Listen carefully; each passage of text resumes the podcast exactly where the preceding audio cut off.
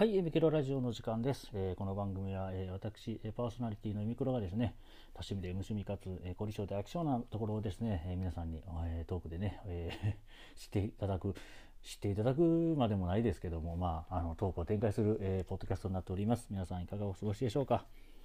はい、えー、本日は4月の21日ですね、えー、第20回放送ですね。お、記念すべき、第、記念すべき記念すべき第20回放送ですね、となります。皆さんいかがお過ごしでしょうか？私の方はですね、今、えっ、ー、と、パパッと、えー、クリーニング屋さんにね、えー、預けていたものを取り、取りに行きの、えー、ドラッグストアが今日ポイント、ね、水曜日なのでポイントが、え、3倍なのでね、え、ドラッグストア行ってね、明日のご飯も含めて、え、お買い物してきの、え、で帰ってきまして、え、この後、え、明日がお休みなもので、え、ね、えー、もう、ま、えー、次の日がお休みといえば、えー、もうサイゼリアで合流するという。合流って言うんか分かんないですけどね。まあ、サイゼリアがなんかまったりできるというか、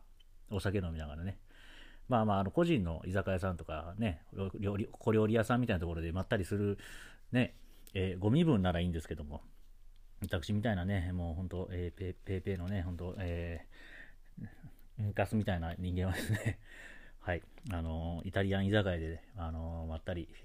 こう一人のね、こう、こう、かなんですかね、区切られたスペースでこうまったりするのが一番というところで、えー、この後ね、サイゼリアに行きたいがために早くこう、帰ってきて、早く準備して、あのこの後バスに乗ってね、えー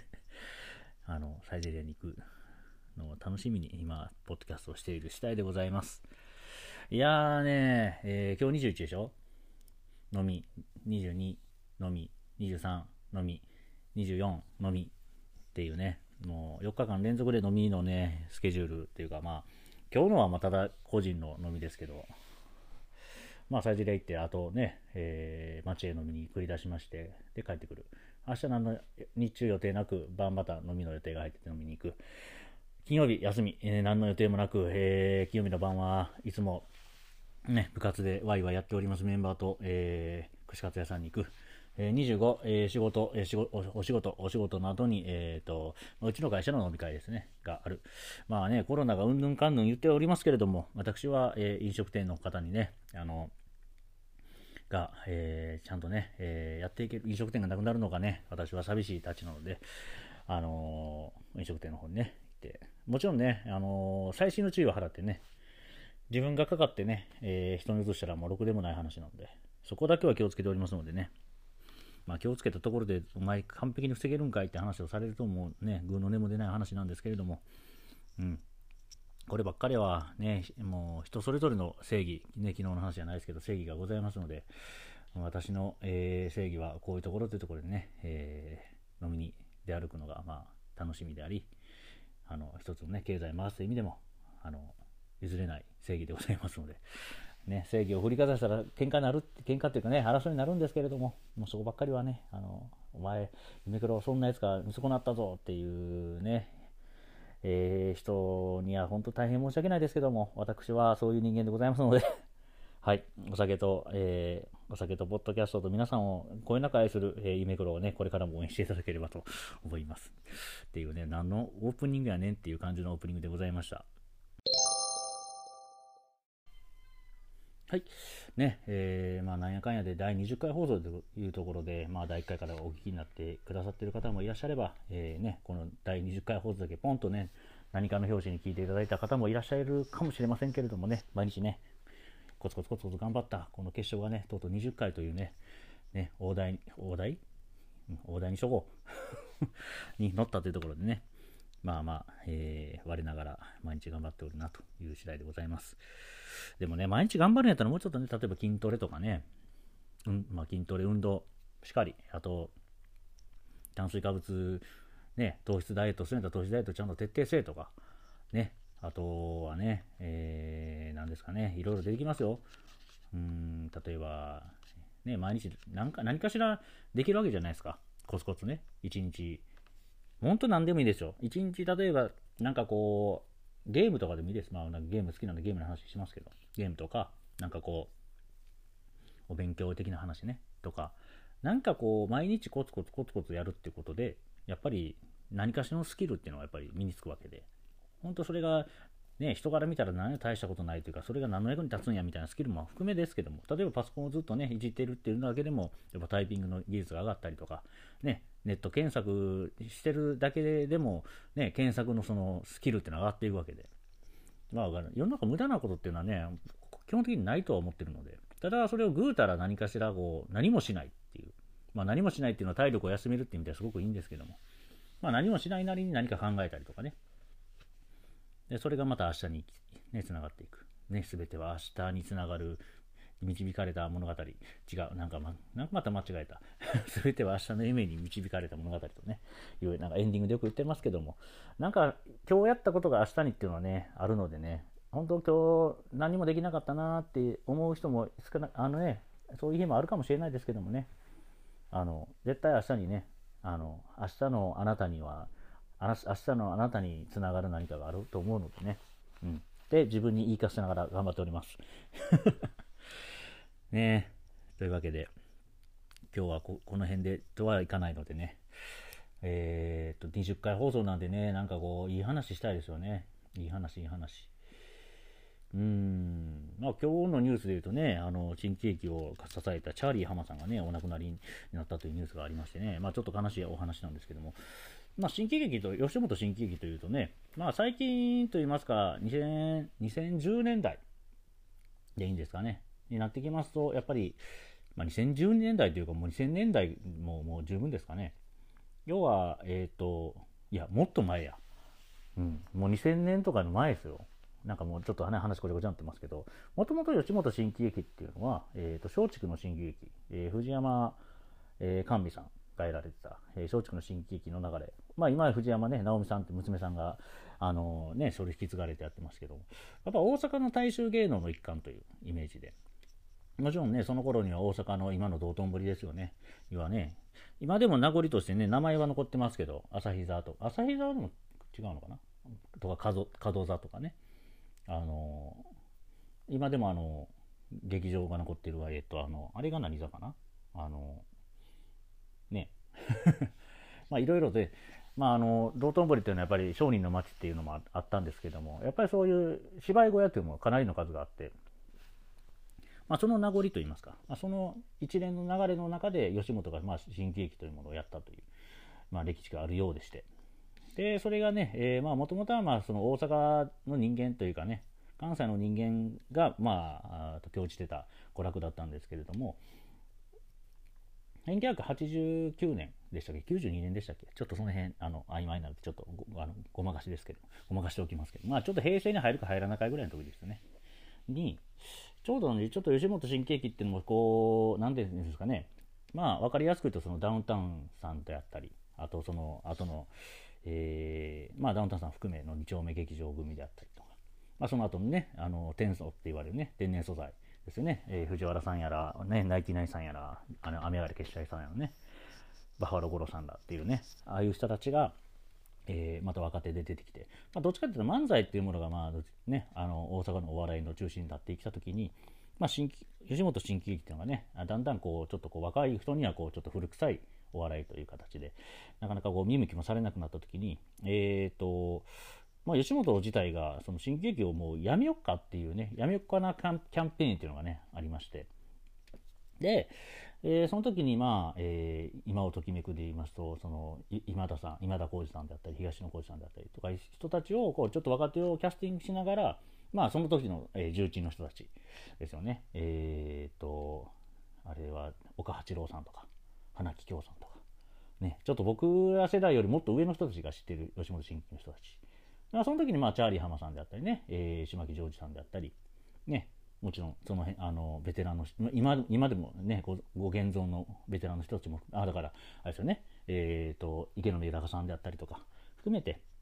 まあ、そういうベテランと若手が融合してちょっと新喜劇を盛り立ててもうこれでダメやったら新喜劇やめちゃおうかっていう話のキャンペーンがあった時にそれが見事成功しまして、まあ、吉本はまあ新喜劇をまあももう一回盛り返すと。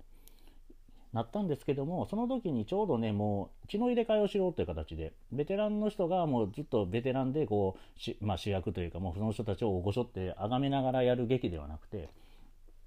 やっぱり若い人たちが中心ででベテランがそれを支える新劇にしようっていうスタイルに変わったらしくてでそこで出てきたのが、まあ、僕ら世代といいますか今のね吉あの新喜劇好きな世代の人たちがご存知のあの内場内場勝則さん内場さんであったりあの、あれですよね。えー ししげじしげじですよ。とかねえっ、ー、とあの時は誰やったかな？座長は、えー、ああと石田康さん。石田康さんはその後山田花子さんを連れて東京行っちゃうんですよね、うん。なんですけど、まあ、その3人が座長で、えー、吉本新喜劇っていうのがまた一つ、えー、時代を築き上げていって。でその後に、えーと、座長が入れ替わる時に、えーとまあ、小籔和代さんであったりとか、えーねまあ、その間に吉田博さんがねあの座長4人体制になったりとかしてたらしいんですけど、えーね、小籔さんであったりとか、えー、今で言うと誰ですかね、えー、ね。最近見てないのバレバレやんっていう感じですけど、あ、それこそだからスッチーとか、ね、えー、昔、あれはあれでしょうね、ビッキーズのね、懐かしいね、ビッキーズとか、アメちゃん投げる。今の人知らないですかね、ビッキーズの漫才とか、そうそう、スッチーとか、ね、えー、とかが今、まあ座長として活躍されてて、またね、次また新しい世代にまた変わってて、あの、ね、えー、愛ちゃんとか、ね、がまた座長になったりとかね、いろんなまた進撃もいろんな展開を広くり、ね、こう展開が変わってきてね、まあ、いろんな面白い笑いをね、提供していくっていうのが、まあね、だからギャグがどんどん、やっぱギャグっていうのがね、吉本新喜劇のやっぱり生命線で、新しいギャグがどんどんどんどん生まれてきてね、ニューヒーローが出てきて、ニューヒーロインが出てきてっていうのは、本当に吉本新喜劇の面白いところで。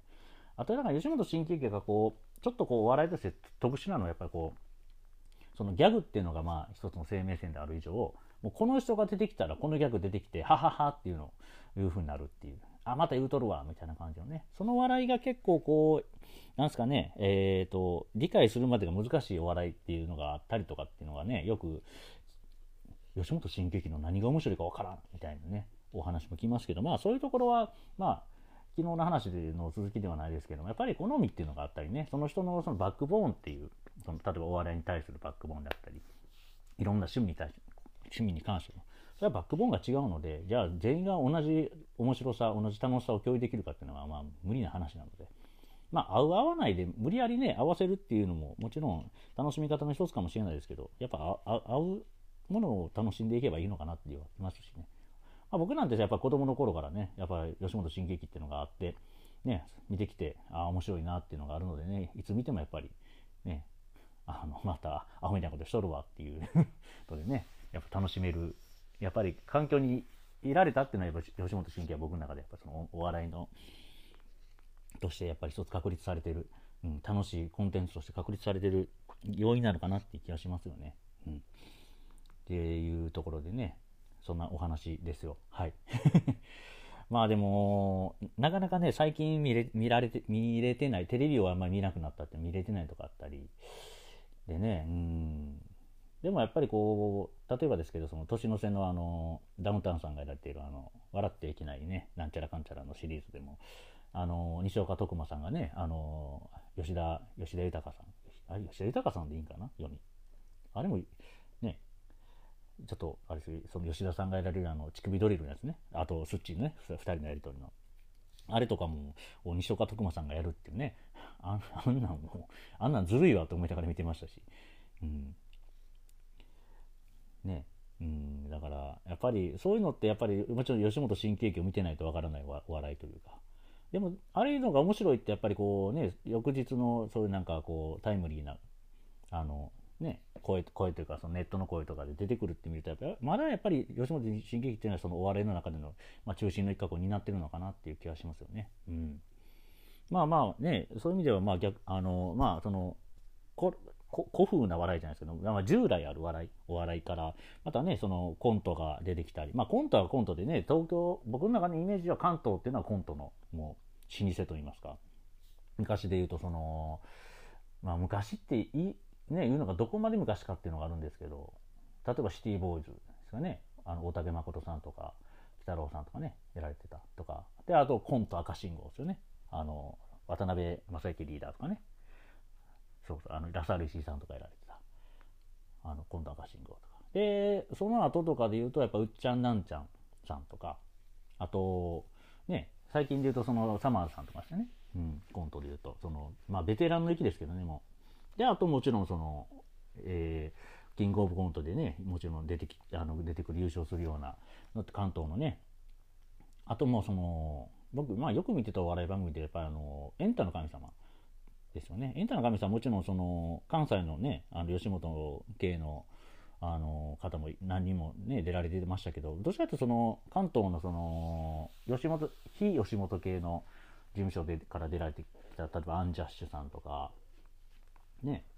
えー、っともっといっぱい出せようって話なんですけどね。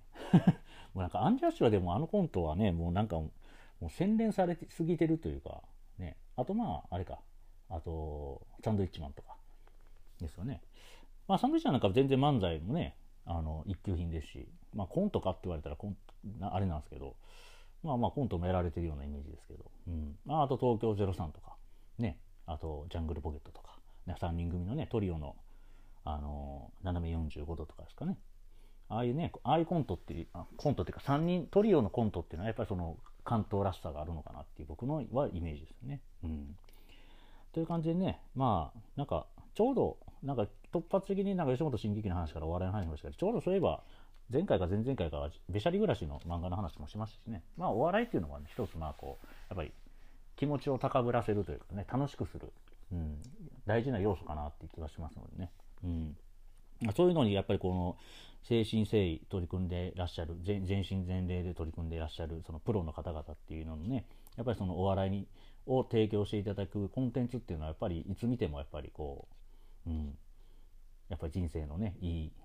スパイスになるというか、まあ、スパイスっていうのも変変かな。なんていうかね、いい、なんかこう、空気感をね、いただけるというか。だからお笑い好きっての人にはね、やっぱりこう、もちろんその批評の意味でね、こう結構厳しめの、なんかはあの、お笑いマニア的な感じでね、言うのもまあ一つの楽しみ方かもしれないですけど、本当にお笑い好きいや、あれ面白い、これ面白い、こんなコンビ面白いよ、あんな鳥面白いよ、とかね、こういうピン芸人面白いよっていうのをよく知ってる人っていうのは、なんか、すごくこう、朗らかな人が多いみたいなね、うん、イメージですよね。うん。いや、お笑いっていうのはね、だからまあ、こうやってチャーリー浜さんがね、お亡くなりになられて、まあ、まあ、それ人間ってね、いつか寿命っていうのがなくなるわけで、ね、え未来永劫を生き続けるのもどうかっていうね、のもあるので、まあ、そういうのは、まあ、いずれ来る話ではあるんですけどね、私だっていずれ、ね、新聞に載るか分かりませんけど。そういうことが起こるわけで、うん、だからまあまあそういう訃報っていうのを聞くとちょっと悲しい思いにはなりますけど、まあ、その人の生き様がねこうその瞬間はパッとこう思い返されるっていうのはまあ一つのねまああの残された人間にとってはいいきっかけなのかなというふうには僕はその人の死に対しては思いますよね。うん、いいんじゃないですか？うん。ね。そうポジティブな方向でねやっぱりこう考えていきたいなうん、と思う次第の今日のちょっとお話でございました。はい、というわけで、まあ、なんとなくパッと思いついた話題が意外とこう話せて、今日は、今日はなんかやれた感はある、手応えのある第20回放送でしたけども、ね、いや、この後早く、あの、準備して、えー、あと12分後に来るバスに乗って、ね、行けば、2時間ぐらいはサイゼリヤに降りるかな。2時間もサイゼリヤって何すんねんって思う人おるかもしれないですけど、いやいやいや、ワイン飲み出すと2時間ぐらいかかりますよ。はい。いやいや、だから、サイゼリヤの使い方間違ってるやんって思ってる人は、もう一回、一回行きましょう、サイゼリヤ。もうちょっとサイゼリヤオフ会やりたい。あの、100回放送ぐらいの時に。ね、ちゃんと、あの、それぐらい視聴者さんが増えてること大前提ですけどね。100日でそんな劇的な変化があるんかっては僕は思いますけど、僕は3年かかると思ってるんで。で、3年かかるってことは要は1000回ですよね。第1000回まで頑張ってやった時には何かしら僕は、あの、うん、やってよかったなっていう一つの何かを感じることができるのかもしれないですけど、いや、でもこれ毎日やってることももうすでにあのやってよかったなっていうのはもう重々感じてるんですけどね。でもやっぱり人間って何かしらね、こう、結果が出ると一番こう、ね、実感するというか、なのでね、まあまあ、いろんなね、またで今、一人喋りをずっと延々とやってるような感じの、えー、ポッドキャストですけどもね、まあちょっと、あのー、思考を変えたりとか、ね、もうちょっと編集を入れてみたりとか、ね、こう音、音とか、ね、音楽とか。入れてみたりとか、ね、あとちょっとこうあのロケロケ放送みたいなね。どっかあの外に出てやってみたりとか。まあいろいろね構想はあるので、まあ、それが形にできるかどうかというのをねあのー、そのさっき言ったその時間の使い方じゃないですけどあのー、うん。あ休みの日に何もする予定がないんやったら外で一回収録してみるとか歩きながら収録してみるとか。結構ツイキャスをねあのちょこちょこっとこう堪能してる立立場な立場っていうか人間なのでやっぱりこう外で放送するのは外で放送するのねなんか楽しみ楽しみ方というか面白さがあったり。ね、そのじっと座ってやってるツイキャスはツイキャスでまた面白かったり、ね、ツイキャスもその映像で出す人が大半ですけども、ね、ラジオ放送されてる人はラジオ放送されてる人で、それはそれでね、相手あの顔が見えないからこそ面白いっていうのもあったり、あとその対話形式だったり、一人で喋られてたりとかね、もっとそれ大人数でわーわー喋られてる時は。あと、何か、何かされてる。まあ、うちで言うとこのその部活でいうそのディスクアップを触ってる絵を、ね、そうなんか、えーと、実践中継してみたりとかっていうのもまあそれはそれで面白いですし。だからこのポッドキャストっていうのもねいろんなこう可能性を秘めてるあのコンテンツだと思うのでまあまあ僕のこの一人語りを楽しんでいただいてる方方はもう本当にありがたい話で、えー、これからもね続けていきますしあのーまあ、こういうのが続いていったどっかで何かしらゲストが出てきたりとか、あのもっとね大きく形を変えての放送になったりとかっていうのもまたね、あのその時になったその時になって今が今っていうかこの昔があるみたいな。時にこうちゃんとこう記録として残せてるのがね多分あのいいのかなっていうふうには多分その時に思う自分がいると信じて、えー、これからも毎日。まあやっとね20回放送達成達しましたけどまだまだこんなあのジョギンジョギングどころかまだ準備運動みたいなね気持ちであの怒らず、えー、差しからず、えー、合ってる？言葉。あのコツコツとね謙虚に、えー、ね、優しさを振りまきながら頑張っていきますのでまたインケロラジオを聞いてやってください、えー、じゃあ第20回放送はこれぐらいにしようかな。ねもうお口がワインになってますので今から最初にやってきます。それでは、えー、また、えー、明日20明日22日ですね。4月22日にお会いしましょう。明日は、明日、明後日とね、休みなのでね、またゆっくりと、えー、ラジオね、ネタを繰りながら、えー、お届けできればなと思いますので、また聞いてやってください。えー、お相手はゆめクロでした。ゆめくろラジオ、また明日。